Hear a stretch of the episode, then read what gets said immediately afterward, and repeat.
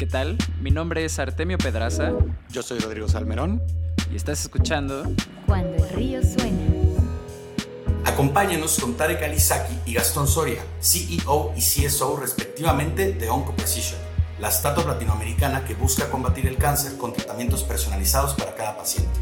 Si solo tienes un minuto, lo más importante que pueden aprender operadores, inversionistas y fundadores de Onco Precision es lo siguiente. 1. No tienes que dominar una industria para incursionar en ella. Tarek no tenía un background científico, pero ahora, rodeado de un equipo complementario con Gastón, tiene suficientes conocimientos sobre cáncer para bajar millones de dólares de inversión de venture capital. 2. Los departamentos de R&D necesitan límites y enfoques de producto. En Oncoprecision, la mentalidad de mercado orienta a sus científicos a producir los resultados necesarios para el negocio sin dejar que la curiosidad les estorbe en su misión. 3. Los avances tecnológicos permiten nuevas innovaciones. OncoPrecision no sería posible sin los avances en análisis de muestras, logística y la confianza en las startups como alternativas profesionales que existe hoy en día. 4. La multidisciplinariedad resuelve problemas más rápido. Gastón nos cuenta cómo tener ingenieros que no están sesgados por los resultados del laboratorio o científicos programando logran resolver problemas con más velocidad. Bienvenidos. Cuando el río suena. Ya estamos grabando. ¿Qué onda, Rodrigo? ¿Cómo estás? ¿Qué tal? Muy bien, muy bien. Ya más relajado de, de tus corajes de la mañana. Ya más relajado, sí. Qué bueno, qué bueno. Luego, luego sí, Telmex pues puede, puede tener una terrible atención al cliente, de verdad, hermano. Eh, Tarek, Gastón, ¿cómo están? ¿Desde dónde se están conectando? Hola, ¿qué tal? Eh, encantados de estar acá. Estamos, eh, yo desde la oficina de Nueva York, estamos los dos, de hecho, basados en esta ciudad, Mm. y Gastón llamándolos desde su home office, en la segunda sede que tenemos. Nueva Jersey. Oh, ok, ok, ok. Entonces, los dos están allá en Estados Unidos y Sí, también sí. su equipo está basado allá. Tenemos en realidad gran parte del equipo en Argentina, tanto Gastón como yo nos mudamos hace dos meses acá. En realidad Gastón se mudó con su familia hace un mes, pero estuvimos yendo y viniendo el último año. Somos tres personas acá y 26 en Argentina, así que por suerte hemos construido un gran equipo en Argentina. La idea es ir creciendo en ambos países en simultáneo. Mm, fantástico. Bueno, para la gente que, que, no, que no sabe nada de las personas o de las empresas involucradas en este capítulo, eh, Tarek es el CEO de OncoPrecision o OncoPrecision, para, para, no, Sí. para no errar. ¿Cómo es? Sí, Onco, Onco Precision, pero bueno, la Onco verdad que dado, dado nuestro amplio público latino también se, se usan ambas, pero en realidad sí somos Ya. Onco Precision. Cuando fundamos la, la empresa, de hecho Gastón tuvo la idea del nombre, la idea era apuntar a algo más global, así que sí adoptamos el inglés en ese sentido. Mm, Afortunadamente se escribe igual en, en ambos idiomas. ¿no? Sí, ¿no? Sí. Sí, sí, sí. Venga, perfecto. Pues bueno, Tarek es el CEO de OncoPrecision y Gastón es su CSO. Pero justo, para poner a todos en la misma página, ¿podrían compartirnos su pitch de elevador? ¿Cómo es que aportan valor al mercado y al mundo en general? Genial, genial. Sí, bueno, para, para todos ustedes probablemente todos son familiares con el cáncer, ya sea a través de una persona de su familia, un ser querido, ustedes mismos lo hayan atravesado tal vez. Y como bien saben, es una enfermedad donde lamentablemente hay mucha incertidumbre y principalmente incertidumbre en cómo va a responder el paciente al tratamiento que se le receta, ¿no? Existe esta dinámica de probamos un tratamiento, vemos si funciona, luego probamos en otro si no y así sucesivamente. Lo que OncoPrecision busca hacer es, en base a una muestra pequeña del paciente, tratar de recrear el cáncer fuera del cuerpo para rápidamente en simultáneo testear decenas de tratamientos, ya sean drogas simples o en combinación, y predecir la respuesta a todas las opciones disponibles en siete días para, por un lado, guiar el tratamiento de la clínica para que el oncólogo pueda tomar una decisión más acertada del tratamiento para ese paciente y reducir esta dinámica de prueba y error, pero también colaborar con la industria farmacéutica en desarrollar terapias de una manera más inteligente y más ágil también.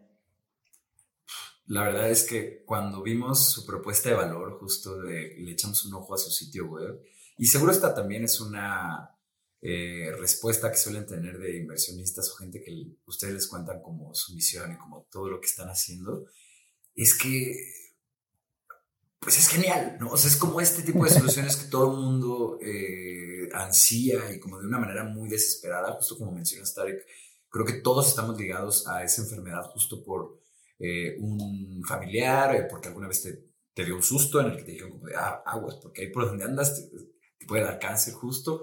Eh, y este tipo de soluciones pues son muy esperanzadoras porque justo si entras a un espacio muy sombrío cuando esa enfermedad está cerca de tu círculo de amigos, de familia o vaya, realmente es como realmente abrumador, ¿no?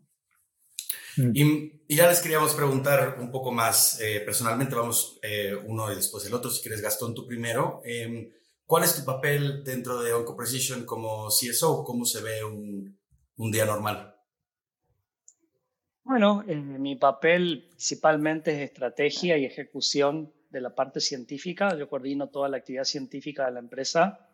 Hace rato que no hago experimentos todos los días, digamos, mm. pero sí estoy involucrado mucho en el análisis de, de experimentos y en el diseño y en la estrategia a corto y mediano y largo plazo de la empresa.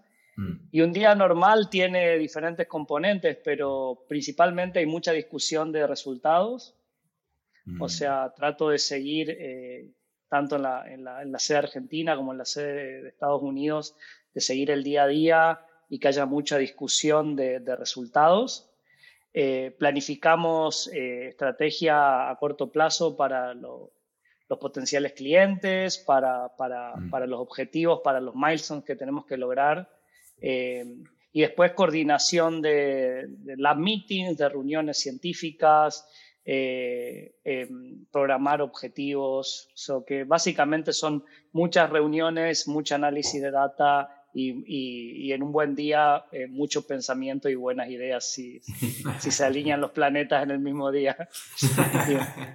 y, mucho sufrimiento también, ¿no? Porque la ciencia avanza con, con mucho fracaso, lamentablemente, esa es parte de su esencia, así que también mucho sufrimiento. pero ahora em, tuvimos un otro, otro episodio que grabamos en la mañana donde nos decía Santiago Zavala de, de 500 Startups que solamente se fracasaba cuando no se había aprendido nada.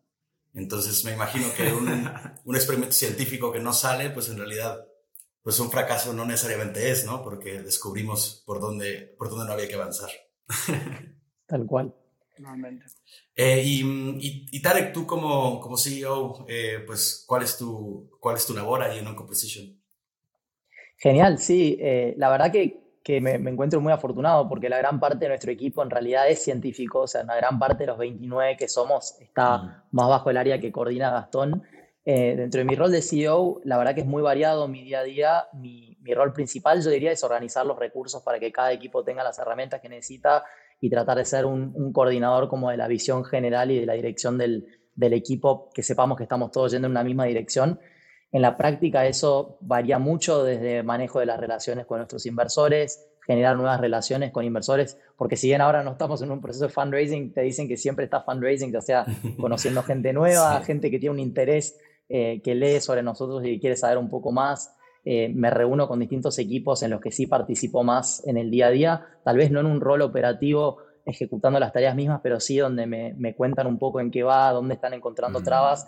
Y como digo, mi, si yo estoy haciendo bien mi trabajo, el resto de las funciones están funcionando muy bien y yo estoy solamente escuchando, escuchando cómo avanzan. Ese, eso creo que es la, la mejor medida, es si yo estoy haciendo que puedan lograr y ejecutar sobre sus distintos objetivos los distintos equipos. Y otra divertida que les agrego, que, que Gastón es súper humilde, pero Gastón además de todas las enormes tareas y presiones que tiene, también me da clases de oncología a una hora todos los martes, así que él tiene el rol de tutor de Tarek y yo tengo el rol de alumno de Gastón, así que esa es una linda interacción que tenemos y por supuesto nuestros dos roles son súper interconectados, ¿no? Entonces Gastón y yo hablamos todos los días, eh, así que sí, es como una, una, comunicación permanente y, y, coordinación en conjunto, pero bueno, él mucho más de la parte científica y yo más por ahí de la parte más global del negocio y de estrategia más global fuera de la ciencia. ¿Cuánto tiempo llevan ya en, en sus clases? Las clases van, pueden creer, desde abril 2020, o sea, incluso desde antes que fundamos la compañía. O sea, nosotros, eh, para darles un poco de contexto, nos conocimos en marzo 2020 mm. a través de un programa que se llama Grid Exponential, que básicamente es un fondo de inversión de VC en LATAM, que básicamente hace un mm. scouting de proyectos científicos con mucho potencial impacto, pero generalmente, generalmente han sido 100% académicos hasta el momento.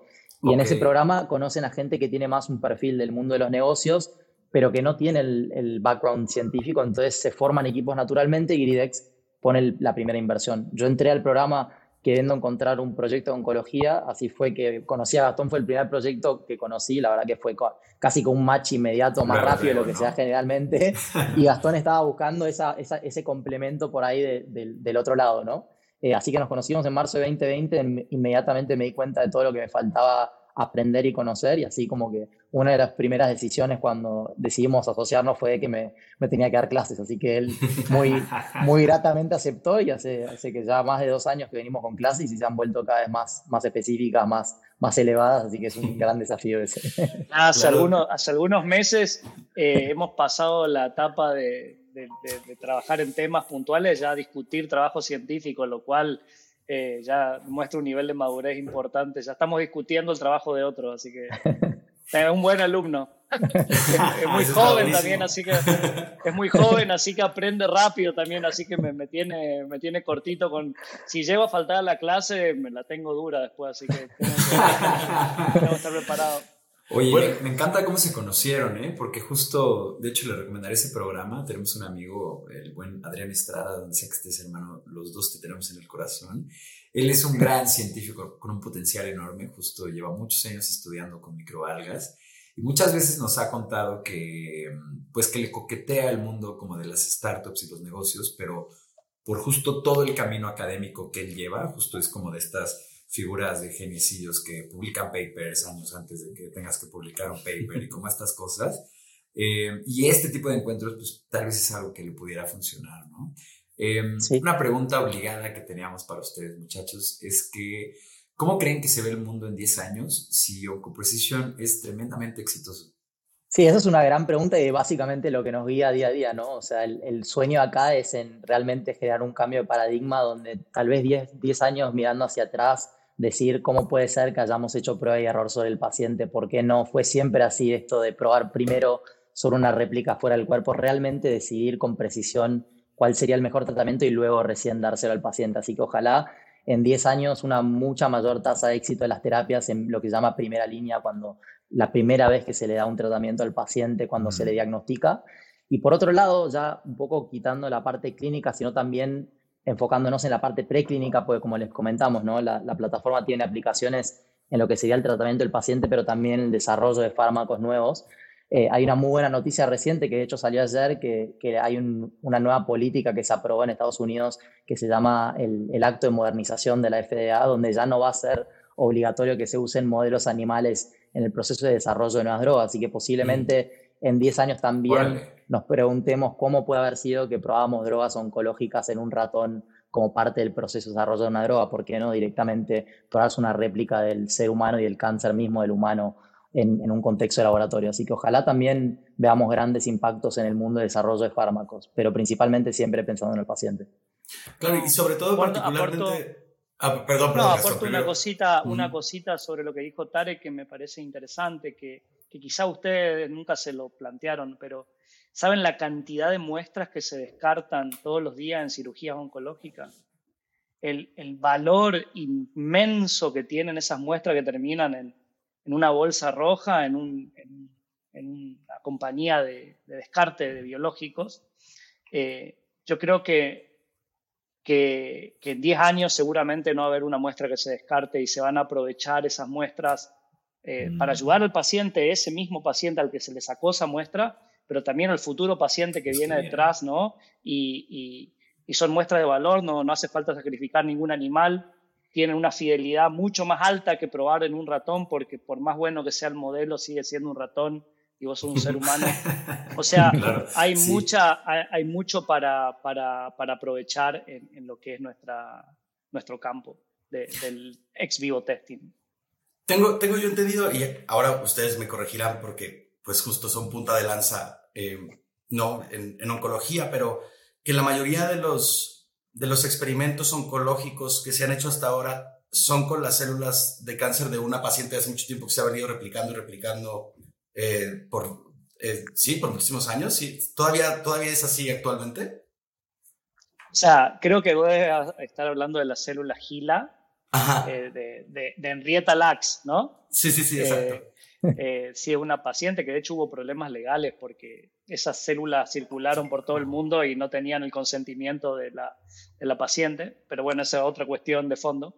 Pero sí, la gran mayoría del avance, el avance científico que se ha hecho hasta el momento en investigación básica que se le llama, es eh, con, con líneas celulares, que son básicamente células que se aislaron de pacientes capaz hace 30, 40, 10, 50 años, creo que las Henrietas son de 1970 o algo así, o, antes inclusive, em, y que se han como domesticado, porque una de las curiosidades que tienen las células tumorales es que son realmente inmortales.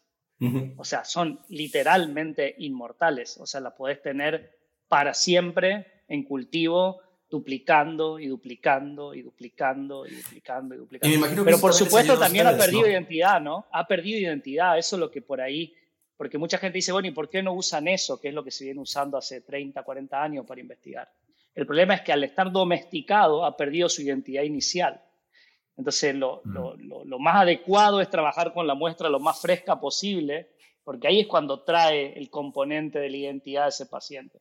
Después, en tantos años de haber sido aislada y, replicada indefinidamente, ha perdido la identidad. Entonces nos da información, no, nos deja aprender cosas. De hecho, yo prácticamente toda mi carrera la hice con líneas, pero, pero llega un punto donde el poder predictivo y lo que nos puede enseñar eso sobre el paciente está alejado de la realidad. Claro, y me imagino también que, que los cánceres van mutando conforme avanzan, vamos, la, la, historia de la humanidad y hace 50 años pues no daban por lo mismo, ¿no? Eh, que ahora y es importante pues que estén frescas estas muestras para que realmente puedan aprender del cáncer moderno lo que necesitan, ¿no? ¿Y cómo es que replican? Eh, Más que moderno. Ajá. Sí, decime. Decime cómo que replican. Em, sí, eh, ¿cómo es que ustedes replican como este ambiente y experimentan sobre, sobre él justo?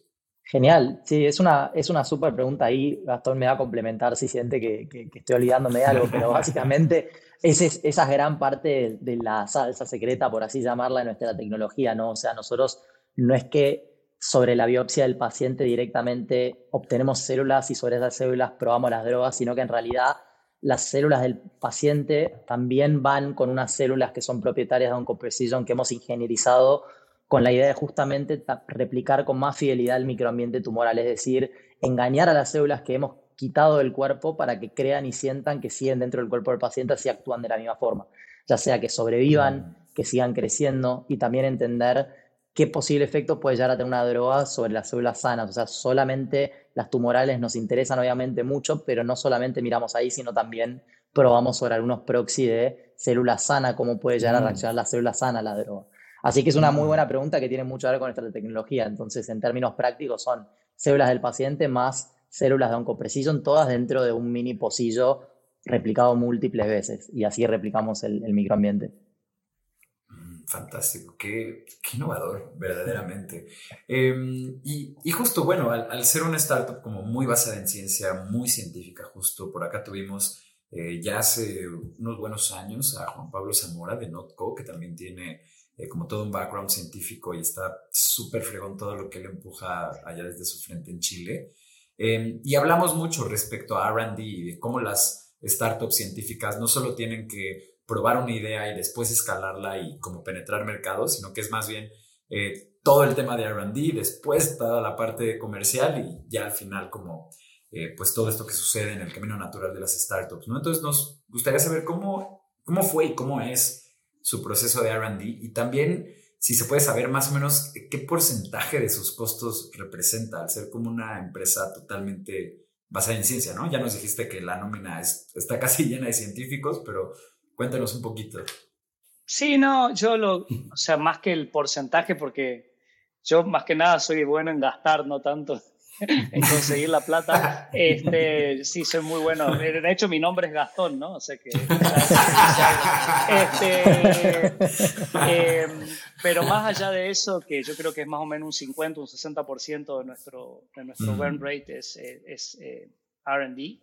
Em, básicamente, lo que tenemos nosotros es un, un canvas, un paño muy grande para trabajar, ¿no? Porque ahora eh, estas réplicas que le llamamos PMAs o Patient Microavatars, básicamente que son como especie de réplicas del tumor ex vivo, eh, las hemos trabajado con mucho éxito en leucemias, cánceres hematológicos. Eh, ya estamos en validación clínica con hospitales y pasando ya a una etapa prospectiva donde queremos intervenir en la decisión terapéutica, pero básicamente hay más de 30 tipos de cáncer, ¿no? O sea, y probablemente hay varios cientos si hacemos doble clic en, los cambios que tienen los diferentes tipos de cáncer. O sea que hay, básicamente nuestro, nuestro día a día es ir desarrollando modelos de estos PMAs que se adecúen a cada cáncer, porque cada cáncer tiene sus particularidades, particularidades de microambiente, particularidad, diferentes drogas que se recetan, porque no es que el mismo set de drogas se le dan a cualquier tipo de cáncer. Entonces, para leucemias tenemos una matriz de drogas que hay que trabajarla, después para otra, para mielomas, por ejemplo, que ahora estamos tratando de entrar en ese área, hay que trabajar una nueva matriz, y para tumores sólidos, que es otro juego, tenemos además la complejidad de la tercera dimensión. Entonces, ahí también, además de generar estos avatars, le tenemos que dar el componente tridimensional y estamos trabajando ya en hardware, en, química, en diseñar eh, protocolos de magnetic bioprinting, que se llama, que es darle como mm. magnetismo a las células y después con imanes ensamblar estas estructuras tridimensionales para que, para que reconstituyan la complejidad que tenían originalmente en el tumor.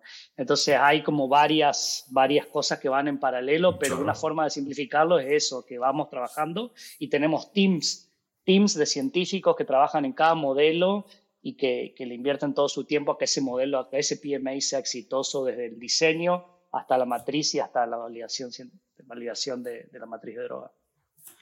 Suena fantástico esto de recrear en 3D los, los tumores eh, ex vivo, suena una locura de, ajá, de película de sci-fi con, con, Tom Cruise. Eh, ¿por, qué, por, qué empezaron por leucemia? ¿Cuál es la... Ajá, o sea, ¿por, ¿por qué esa es la primera que va como a pruebas clínicas? Claro, hay, dos componentes principales. Uno tiene que ver con la necesidad clínica y el, tipo de pacientes a quienes afecta. ¿no? La, la leucemia, en, en, particular las leucemias agudas, que es donde estamos enfocados, la linfoblástica aguda y la mieloide aguda. En la linfoblástica, en el caso de la linfoblástica, afecta mucho a los niños eh, y si bien hay una muy buena tasa de respuesta inicial, como un 90%, el porcentaje de niños que no responden lamentablemente tienen un muy mal pronóstico y esto es una enfermedad al ser aguda que rápidamente acaba con la vida de un paciente si es que hay una resistencia a la terapia.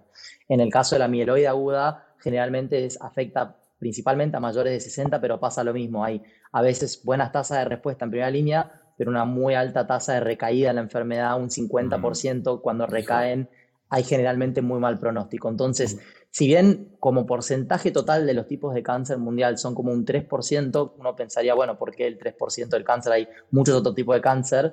Es una enfermedad realmente muy severa y que afecta a una población eh, que, bueno, que nos movía mucho del lado eh, del, paciente y la necesidad clínica, pero después hay una, hay una razón más práctica, científica, operativa del por qué es que el acceso a la muestra en cáncer hematológicos es menos complejo, porque usamos sangre periférica o médula ósea la médula ósea se usa como herramienta de diagnóstico. No necesitamos una aspiración de médula adicional para nuestro test, sino que podemos usar incluso los remanentes de la médula que se usó para el diagnóstico y también así la sangre periférica. ¿no? Y, la leucemia también tiene esa particularidad de que generalmente hay una buena representación en estos dos tipos de muestra de la heterogeneidad de la enfermedad. Cuando uno se mueve al mundo sólido, ya la muestra es mucho más invasiva y además hay muchos más desafíos de tratar de realmente agarrar esa heterogeneidad que está en el tumor, ¿no? que es mucho más complejo hablando de un sólido, pero bueno, fue el primer punto de partida donde más hemos invertido y donde más avanzados estamos, pero como les mencionó Gastón, también ya empezando a enfocar esos modelos tridimensionales, como por ejemplo en ovario y mama. Eso de, la tridimensionalidad suena, suena una, una locura, porque, y además eh, mencionabas, Gastón, impresión 3D, ¿no? Para, para para lograr los volúmenes y poder... Pero es impresión magnética, es sin, no, no, no, requiere una impresora 3D, sino mm. que con, con, imanes se fuerza. O sea, porque ¿qué pasa? Vos te lleva una muestrita, ¿no? Imagínate una muestra de un milímetro cúbico de una biopsia, ¿sí? Y uno tiene que probar 20 terapias, 30 combinaciones, ¿sí? Uno necesita réplicas lo más exactas posible de esa muestra para poder probar y estar seguro que está comparando bien, porque para poder comparar necesitas réplicas. ¿sí? Entonces, se, se, pasa ese tejido tridimensional a un tejido, a una suspensión de células únicas, se lo trata de disgregar, se genera una suspensión donde hay una representación de todas esas células y después con esta impresión magnética se vuelven a ensamblar, pero esta vez en forma miniatura, múltiples réplicas de la muestra original. ¿sí? Y tiene que tener el componente celular, que es importante, pero también tiene que estar como engañada, como dijo Tarek, la célula, y pensar de que está en un entorno normal para que no cambie su comportamiento, porque así como cambia su comportamiento, también cambia la respuesta a drogas si deja de ser lo que era. ¿sí? El desafío viene por ahí. Science, baby. Science. Wow, wow, wow, wow, Pienso lo mismo todos los días, así decía. Escucho todos estos genios todo el día y es así mi reacción todavía después de dos años. Sí, pues cómo no, cómo no. La verdad es, eh, es una idea súper poderosa y, y, creo que un gran reto científico eh, justo vaya tomando a las startups como un vehículo de impacto social. Eh, creo que la cosa que están construyendo pues puede atraer a mentes muy brillantes que justo empujen en, en la misma dirección que ustedes lo están haciendo. Eh, estamos llegando a la primera mitad de este capítulo. Le recuerdo a toda la gente que nos está escuchando que si nos pueden ayudar a compartir este capítulo con quien sea que esté construyendo un negocio en Internet o con tecnología en el núcleo, eh, este espacio y todos los recursos que damos en Acueducto son para esas personas, así que mientras más rápido lleguemos a toda la gente que estamos buscando, pues mucho mejor. Regresamos. Estás escuchando Cuando el río suena, un podcast de conversaciones con agentes expertos y emprendedores del mundo digital. Tus anfitriones son Rodrigo Salmerón y Artemio Pedraza, fundadores del estudio de estrategias e interfaces digitales Acueducto. Para más información, visita cuandoelriosuena.com. Si encuentras valioso este podcast, por favor ayúdanos a compartirlo con un amigo o síguenos en Spotify o iTunes. Muchas gracias. Regresamos con Rodrigo y Artemio.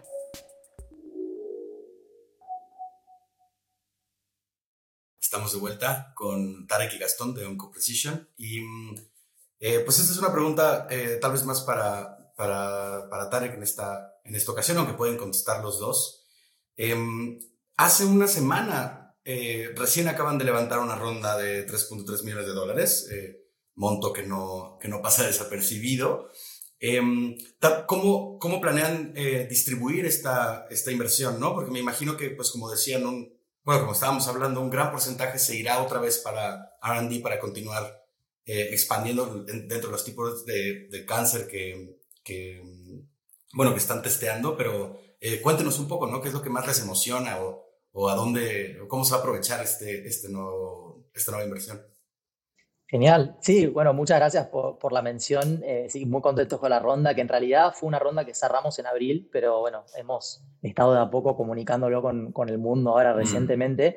La idea, como bien mencionan, es eh, una gran parte este, de este, fondeo es para avanzar en la validación clínica de nuestra tecnología, de la plataforma. Como les mencionábamos, en leucemias agudas estamos bastante avanzados clínicamente, así que seguir invirtiendo en comprobar que efectivamente podemos predecir con fidelidad cómo va a responder un paciente a los tratamientos que estamos evaluando. Así que un pilar importante es validación clínica en leucemias agudas.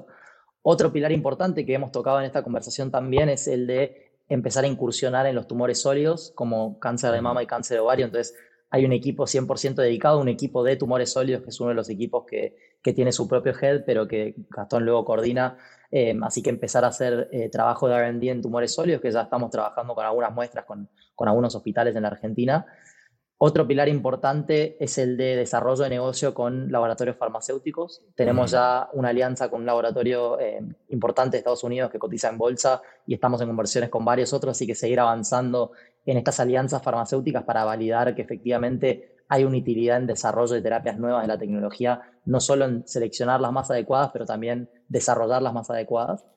Y mm. por último, yo diría seguir expandiendo nuestra red clínica. Tenemos mucha suerte de estar trabajando con 10 hospitales en Argentina, un hospital en Canadá que nos está enviando muestras y ahora nos hemos venido a Estados Unidos, eh, país no menor, a empezar a, desarrollar esa, esa, red clínica, que es otro tipo de desafíos eh, y un juego muy distinto al, local que jugamos en Argentina, así que muy contento de estar acá y empezar a desarrollar esa red clínica internacional. Así que esas son las principales temáticas que estamos eh, atacando hoy con ese fondeo. Eh, fantástico. Además, me imagino que entre, entre más muestras ustedes obtienen de más lugares distintos, es más poderoso el, modelo que están armando, ¿no? Justo por lo heterogéneo del muestreo, ¿no? Sí, sí es. Totalmente, totalmente. Cuantas más muestras, más podemos aprender, iterar y más poder de, de encontrar nuevas, nuevos patrones, nuevas, nuevas eh, cosas interesantes para investigar. Así que desde ya el tamaño del muestreo es súper importante para nosotros. Y además también validamos el, modelo a futuro, ¿no? Porque eh, la, complejidad que tiene esto eh, no, no va a ser posible probablemente que cada hospital tenga su Onco Precision adentro, ¿no? Va a mm. tener que ser algo más centralizado. Entonces también validamos la logística de muestras, o sea, una, una de las razones, porque uno por ahí dice, ¿por qué no se hizo esto nunca todavía? ¿Qué? ¿No? ¿Por qué? Bueno, sí, hay un montón de, un montón de respuestas para eso. Eh, principalmente son limitaciones tecnológicas que ahora nos están acompañando eh, con la complejidad que hace falta, pero también es que es, eh, es traslado de células vivas, ¿no? O sea, es más complejo mm. la, la, implementación, porque uno sale de la cirugía, tiene que llegar a un centro, y en ese centro OncoPrecision donde tenemos que hacer los test. Eh, entonces, todos los, por ahí las tecnologías que tienen como más tendencia a ser adoptadas son las que no requieren nada complicado de shipping ni demás, ¿no? Mm, Pero también son más pobres en la predicción. Entonces, parte de nuestra validación es también, eh, por ejemplo, con leucemia ya trabajamos con shipping overnight a mil kilómetros mm. de distancia, o sea, y seguimos y podemos hacer nuestros PMA sin problemas estamos validando diferentes modelos de descentralización de los test también. Ahí, ahí tengo una, una, pregunta que igual es medio inocente, pero eh, vamos, siendo el cáncer de células vivas, pero que no se quieren morir, no, ¿eso no ayuda un poco a, a, a, transportarlas o es lo mismo que un trasplante de riñón que tiene que pasar la cadena de frío y todas estas cosas? Ah, eso es una, eso es como la, la paradoja de, del cáncer. Son células que te pueden matar en uno o dos meses, pero las sacas del cuerpo y se mueren. Órale. Eh, es eh, parte, gran parte, te diría, de nuestra salsa secreta, como dice Tarek, es lograr que esas células no se mueran. Y no solo que no se mueran, sino que estén contentas, porque si no están contentas, eh, ¿cómo sabes que se están muriendo en tu prueba de droga por la droga y no porque ya vinieron tristes de entrada, ¿no? claro tienen que estar lo mejor posible para que cuando vos hagas una predicción sepas que eso es atribuido a la droga y no un mal estado inicial de la célula. Entonces, la, eh, gran parte del avatar es lograr esa, ese engaño, digamos, y, lograr que la célula esté con alta sobrevida dentro del modelo ex vivo. Oye, Gastón, igual ahorita mencionabas que hoy en día hay ciertas piezas tecnológicas que hacen posible el tipo de análisis que ustedes hacen que antes eh, seguramente no existían o eran muy caras. Em, justo yo he estado leyendo, eh, hay un libro que tengo de la historia del Silicon Valley que de repente agarro y releo un par de veces. Y, y, me, y me, encanta como la lógica que tenían eh, todo el sector tecnológico cuando surgió la computadora personal, porque al asumir esta parte de la Moore's Law, Em, podían pensar de, wow, ahora tenemos esta computadora que hoy cuesta 20 mil dólares, pero en cinco años tal vez ese costo se reduzca muchísimo, ¿no? Y podían como hacer estas apuestas a largo plazo, asumiendo la Moore's como algo que, que pues les iba a ayudar en poder de procesamiento y como todas estas cosas, ¿no? Eh, ¿Qué es lo que ha cambiado o qué tecnología o ¿Qué es lo que ya permite que ustedes eh, recreen este tipo de ambientes y puedan hacer este tipo de experimentación que antes, pues, que antes no existía o que era muy cara? Difícil tu pregunta. ¿Podemos abrir un podcast para esa sola? Eh, Podemos hacer uno para esa sola. Este, pero muchas, muchas cosas pasaron eh, a nivel de la capacidad de crecer y demás, pero yo te diría que lo a mi forma de ver, lo principal es, no es tanto la capacidad, eh, la capacidad de poder tener estas células, que eso a lo mejor con conciencia adecuada se podría haber logrado antes, pero es más el readout, es más poder ver en alta resolución todos esos tipos celulares y entender qué está pasando. Mm. Durante décadas se, se, hizo lo que se llamó el puré, o sea, se, reventaban todas las celulitas y se leía algo general de, ese, de esa muestra. Y eso te da una información, una información súper sucia, vos no sabés qué células están muriendo, porque ahí hay células normales también, hay células tumorales, células del sistema inmune, hay clones, se sabe hoy que los cánceres son policlonales, o sea, hay diferentes tipos celulares que, algunos responden a la terapia y otros no, esos son los que hacen la recaída de la enfermedad. Es sumamente compleja eh, ese microambiente. Y lo que, lo que te permite, yo creo que lo que más ha avanzado y realmente ha, permitido un avance sustantivo es que tenemos métodos tecnológicos para poder ver esa complejidad mm. en high throughput, que se llama, o sea, en, nosotros podemos ver una placa de 90 tratamientos en una hora y podemos resolver 10 tipos celulares. Entonces, mm. eso no se podía hacer 20 años atrás o 30 años atrás. Mm. Entonces yo creo que mucho ha avanzado eso y, y, ser accesible, como vos decís, ¿no? Porque antes a lo mejor había un citómetro de flujo en la Universidad de Stanford, ¿viste? Y, lo tocaban dos PIs eh, una vez por semana. Nosotros ahora tenemos tres citómetros, cuatro citómetros nosotros dentro de nuestro laboratorio. Entonces con eso podemos hacer un montón de experimentos y son equipos caros, porque pocos son regalados cada vez que vamos a comprar uno, es una discusión de un mes. Eh, y estamos, pero es algo que está en el rango de lo que se puede pagar y está en el rango de lo que se puede afrontar con un funding como, como, como, el que tiene una startup. Entonces, te permite acceder a una tecnología que te da la capacidad de ver esa, esa suma complejidad que tiene un tumor. Qué interesante. Pero justo... Em, esto es lo que pasa con, con, la tecnología y lo emocionante de ella, ¿no? Que las cosas que ves que solo un par de personas pueden eh, tener acceso o manipular en un momento, eh, la tendencia natural eh, por como el principio de ingeniería que tiene la tecnología, ¿no? Que es como optimizar estos procesos para con menos input tener un mayor output, pues todo siempre va a tender a o hacerse más accesible o más barato o más sencillo para todos. Em, ¿La quieres hacer tú, la hago yo? Adelante. ¿Cómo no? Eh, nos encantaría saber cómo funciona el componente tecnológico de, de su startup y si resuelven eh, ciertas cosas con software que hagan ustedes o si son meramente ciencia. ¿Cómo están en esa parte? Estoy acaparando la charla Tarek, me parece, pero bueno, me están, preguntando todo de mi lado. Eh, justo justo moví, moví, las preguntas del lugar porque según yo esta, esta la podía contestar Tarek, pero bueno, pues ya, ya las No, o sea, yo creo que una parte, ya se la, una parte ya se las contesté. El componente tecnológico es más del laboratorio húmedo. Mm. Muchas veces cuando decimos Onco Precision, la gente automáticamente piensa que somos una empresa de software eh, o que hacemos algún tipo de... de eh, que tenemos, ya lo voy a contar un poquito, pero principalmente nuestro, nuestro principal know-how es el laboratorio húmedo, es esta esta capacidad de poder generar estos avatars y generarlo en diferentes modelos y adaptar la complejidad a cada tipo tumoral. O sea, la mayoría de nuestros científicos son biólogos celulares, con experiencia en biología celular, en cultivo de células y demás. También tenemos una parte de data y, tenemos un equipo de cuatro personas, de hecho que ya es bastante respetable para, para una startup, eh, pero, pero nuestra, nuestro componente de data es más de, manejo de la gran cantidad de datos que generamos en el laboratorio y de visualización y de estadística y de modelos y de algoritmos para interpretar esa data, más que generar data nueva. Nosotros no generamos tanta data, sino más bien tratamos de encontrar patrones, eh, aprender con la, con la información clínica.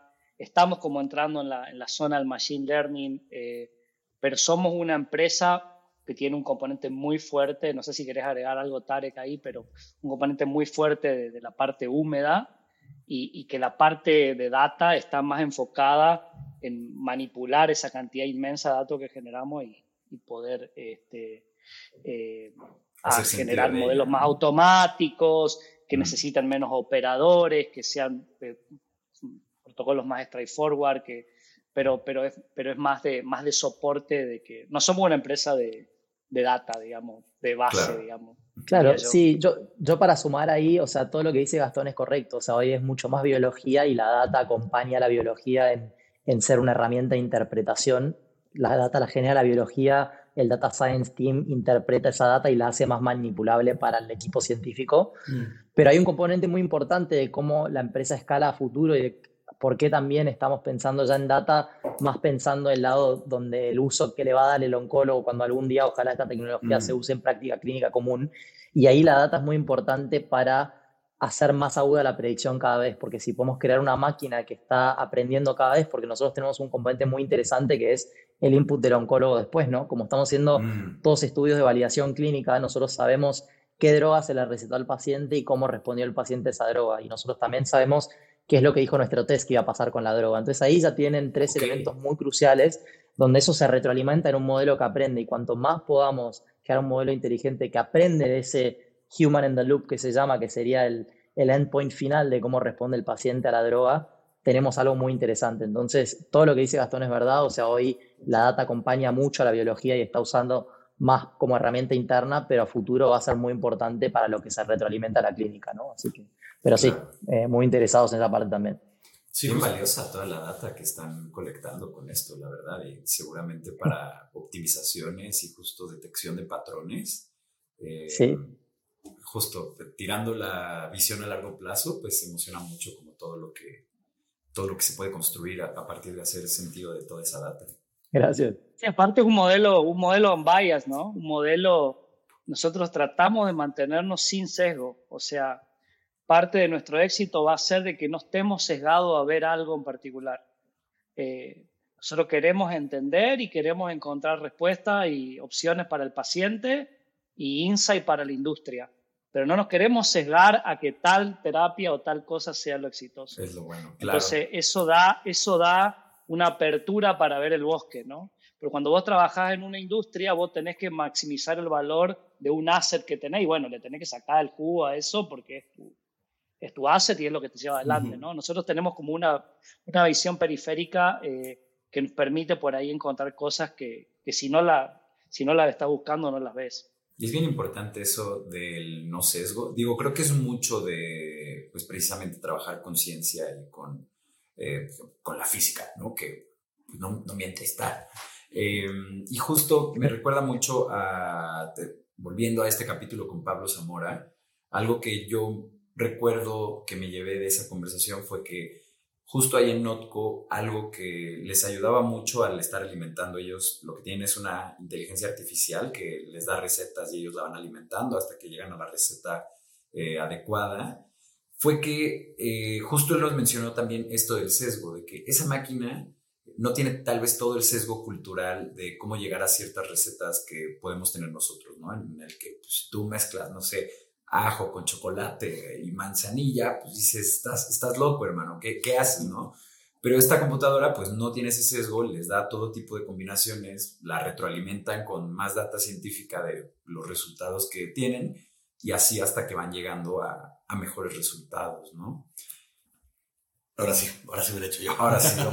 a ver, esto, esto es para, mm, para otras startups o tal vez para científicos que quisieran arrancar eh, justo como en este camino, ¿no?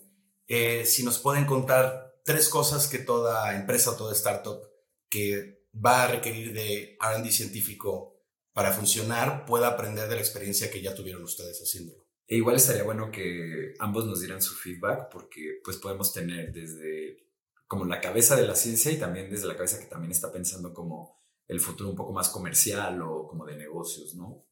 Sí, si quieren, yo, yo para darle un video a Gastón arranco un poco más el lado de la no ciencia y, y de ahí lo, le hago el segue a él para que cuente un poco más del RD puro. Yo creo que lo, por lo menos el mayor aprendizaje que he visto en, en, en, lo que es la no ciencia es esa idea de esa idea ficticia por ahí de que hay que, para disrumpir, disrumpir una, una, una industria, hay que, hay que ser de, de, la industria, ¿no? O sea, que para mm. uno entrar en la medicina y querer hacer un cambio de paradigma tiene que ser médico, uno para...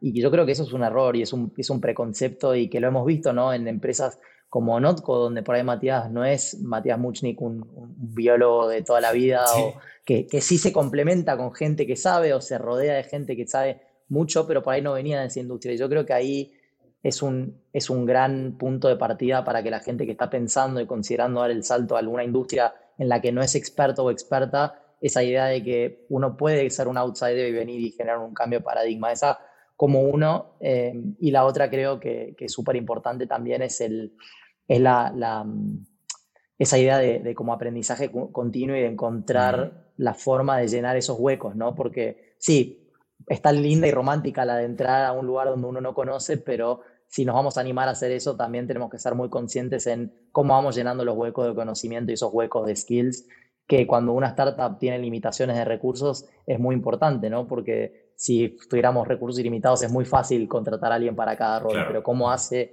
uno de manera inteligente para llenar esos huecos y esos gaps y también darle el signaling al mundo externo de que esta es una startup que hay que tomarse en serio. Entonces, en nuestro caso, por ejemplo, fue construir un advisory board de gente que es mm. referente en distintas áreas, eh, encontrar perfiles que puedan ser sinérgicos, que por ahí nos asesoren primero y luego se vuelvan full time. Entonces, esos filling the gaps que hay que ir construyendo y esa, ese deporte de saber dónde hay huecos y cómo llenar esos huecos. Y ahí, bueno, lo dejo Gastón para más, más la parte de RD. No, yo puedo dar un par, yo creo que lo de Tarek estuvo eh, bastante completo, pero doy por ahí algunas cosas que creo que vienen de la idiosincrasia, que por ahí estábamos hablando en el intermedio, eh, de la idiosincrasia del científico latino. No puedo decir si es lo mismo para, para todos, pero, pero hay una cosa muy común que el científico global, que es curiosity driven, digamos. O sea, todo lo que hace es por su curiosidad y pasa una mariposa y dice, uy, esta mariposa, ¿por qué vuela? Le saca ala, ¿viste? Que sí.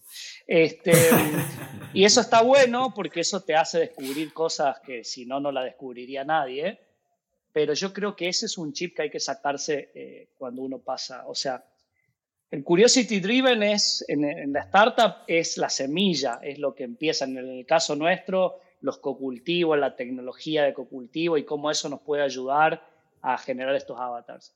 Ahora, si cada cosa interesante que veamos, vamos a poner una persona a trabajar en eso, vamos a desperdiciar todos los recursos y nunca vamos a terminar un producto, ¿no? Claro.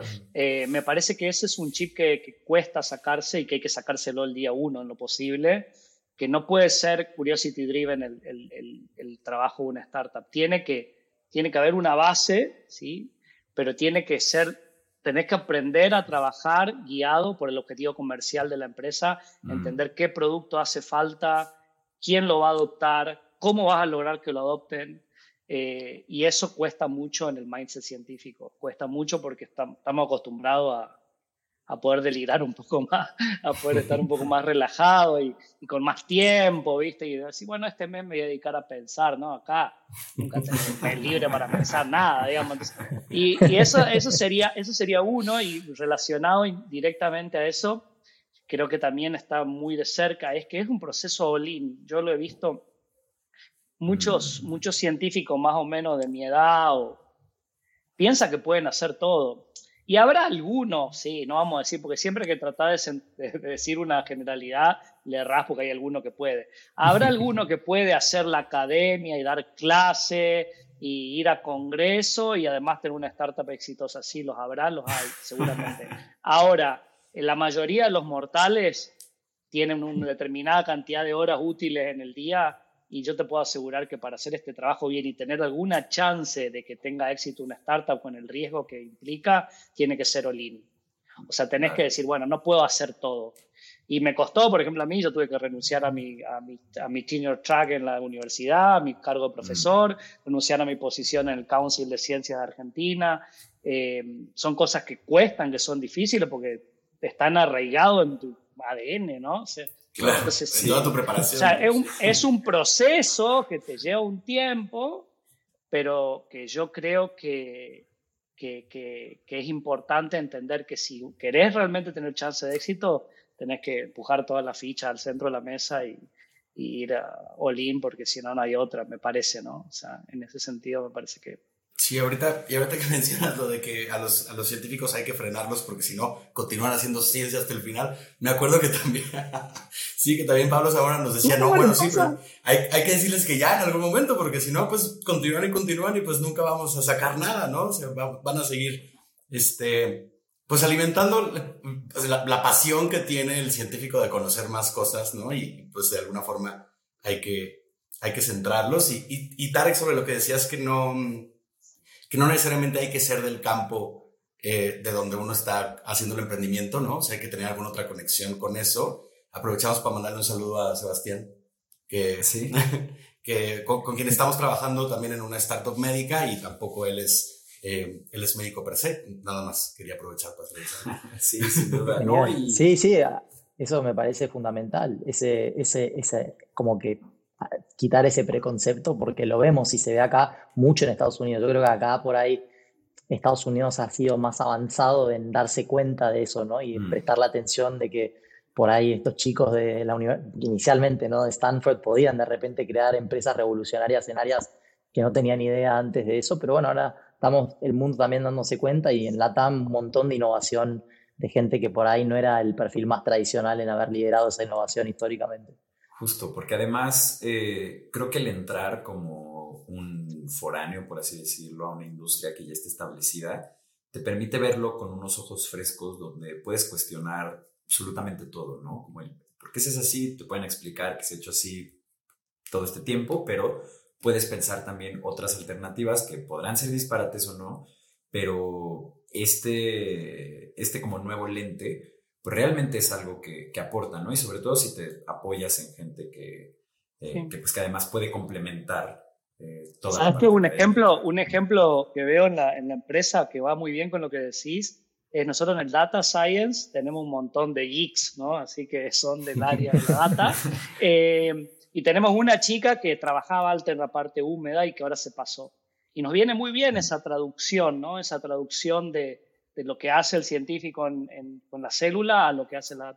Pero también está bueno los de data, que no saben, que no tienen ni idea qué está pasando en el laboratorio, porque eso analizan la data y como no entienden mucho, o sea, más o menos saben qué se trata, no tienen sesgo, de nuevo, ¿no? Y, y analizan la data y encuentran cosas que vos no vas a buscar porque no sabes que están ahí. Entonces está bueno también esa mm. multidisciplinariedad y un poco que se, obviamente tiene que haber comunicación, porque si pero, pero, tiene, pero tiene su componente bueno y a, mí me sorprendió, pues ya lo he visto en varias ocasiones, cómo esa por ahí desconexión de dos disciplinas te genera cosas que no las iba a generar solo, simple por el hecho por no tener ningún sesgo al, escarbar en, en, algo, ¿no?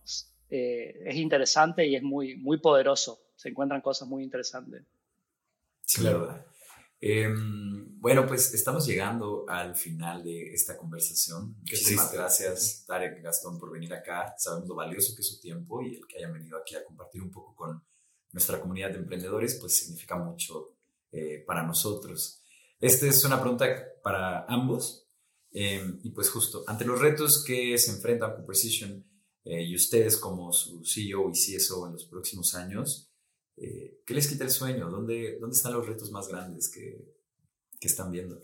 Y creo que hay algo muy compartido entre Gastón y yo y creo que todo el resto del equipo que mm. lo que más pensamos todo el tiempo es cuándo vamos a salvar al primer paciente, cuándo va a estar usándose esto en la clínica y todo realmente está ahí, ¿no? Y, y, y, para que eso suceda hay tantos desafíos desde ensayos de validación clínica, protocolos, regulación, hay tanto, tanto que, que mantiene despierta la noche, pero al fin y al cabo todo se va de vuelta a esa parte humana de, bueno, cuándo se va a usar esto en la clínica y cuándo nos vamos a enterar de que el primer paciente se recuperó o, sobrevivió o tuvo una mejor terapia gracias a esta tecnología. Así que creo que todo eso que se desglosa es por esa misión clara de, cuándo va a ser el primer paciente salemos y los primeros 100 y bueno, ad eternum, ¿no? Es un problema que siempre, creo que soy bastante joven, pero nunca en mi vida me pasó eso de decir, dónde te gustaría estar en 10, 20 años. Siempre uno decía, y no sé, no tengo idea, que, pero ahora yo sé que si hacemos las cosas bien, 10, 20 podría tranquilamente estar haciendo el rol que estoy haciendo hoy porque es un problema tan grande,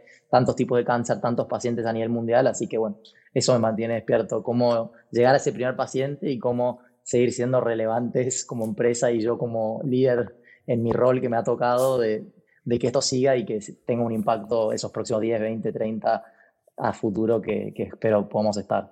no sé si tengo 30 años más, chicos, pero bueno, eh, usted, no, usted, no ve en el, usted no ve en el video, pero Tarek, casi que podría ser mi hijo, yo tengo 41 y Tarek 26, o sea que yo, yo, yo, yo, pienso, sí, tengo más o menos la misma idea y las mismas ilusiones, pero yo en 20 años me veo manejando en moto por, por por Sudamérica, qué sé yo, y que alguien haga mi trabajo.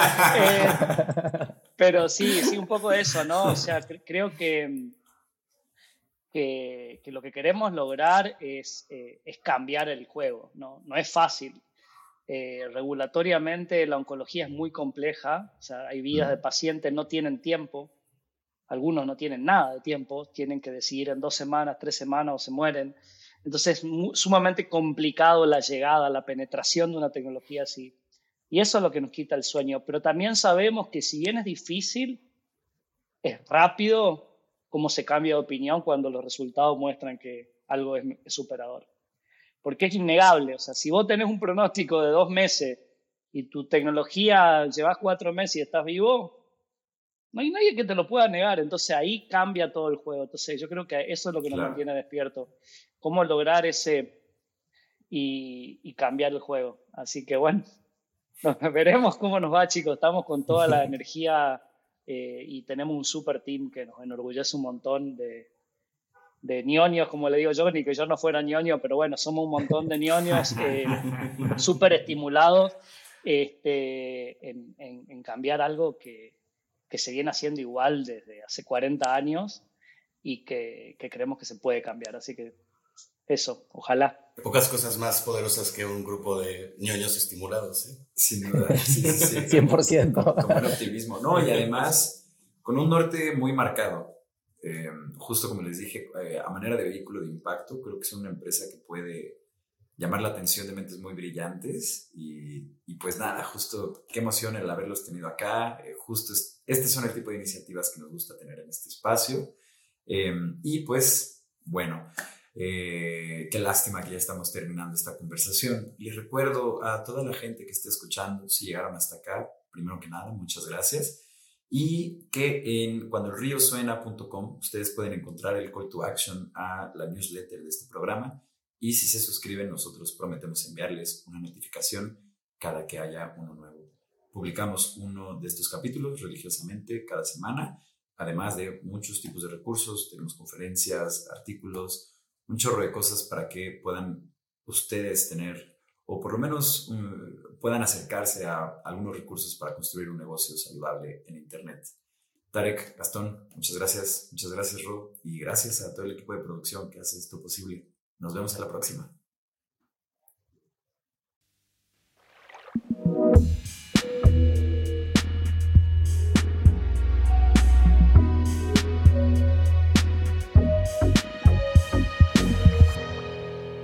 Cuando el río suena.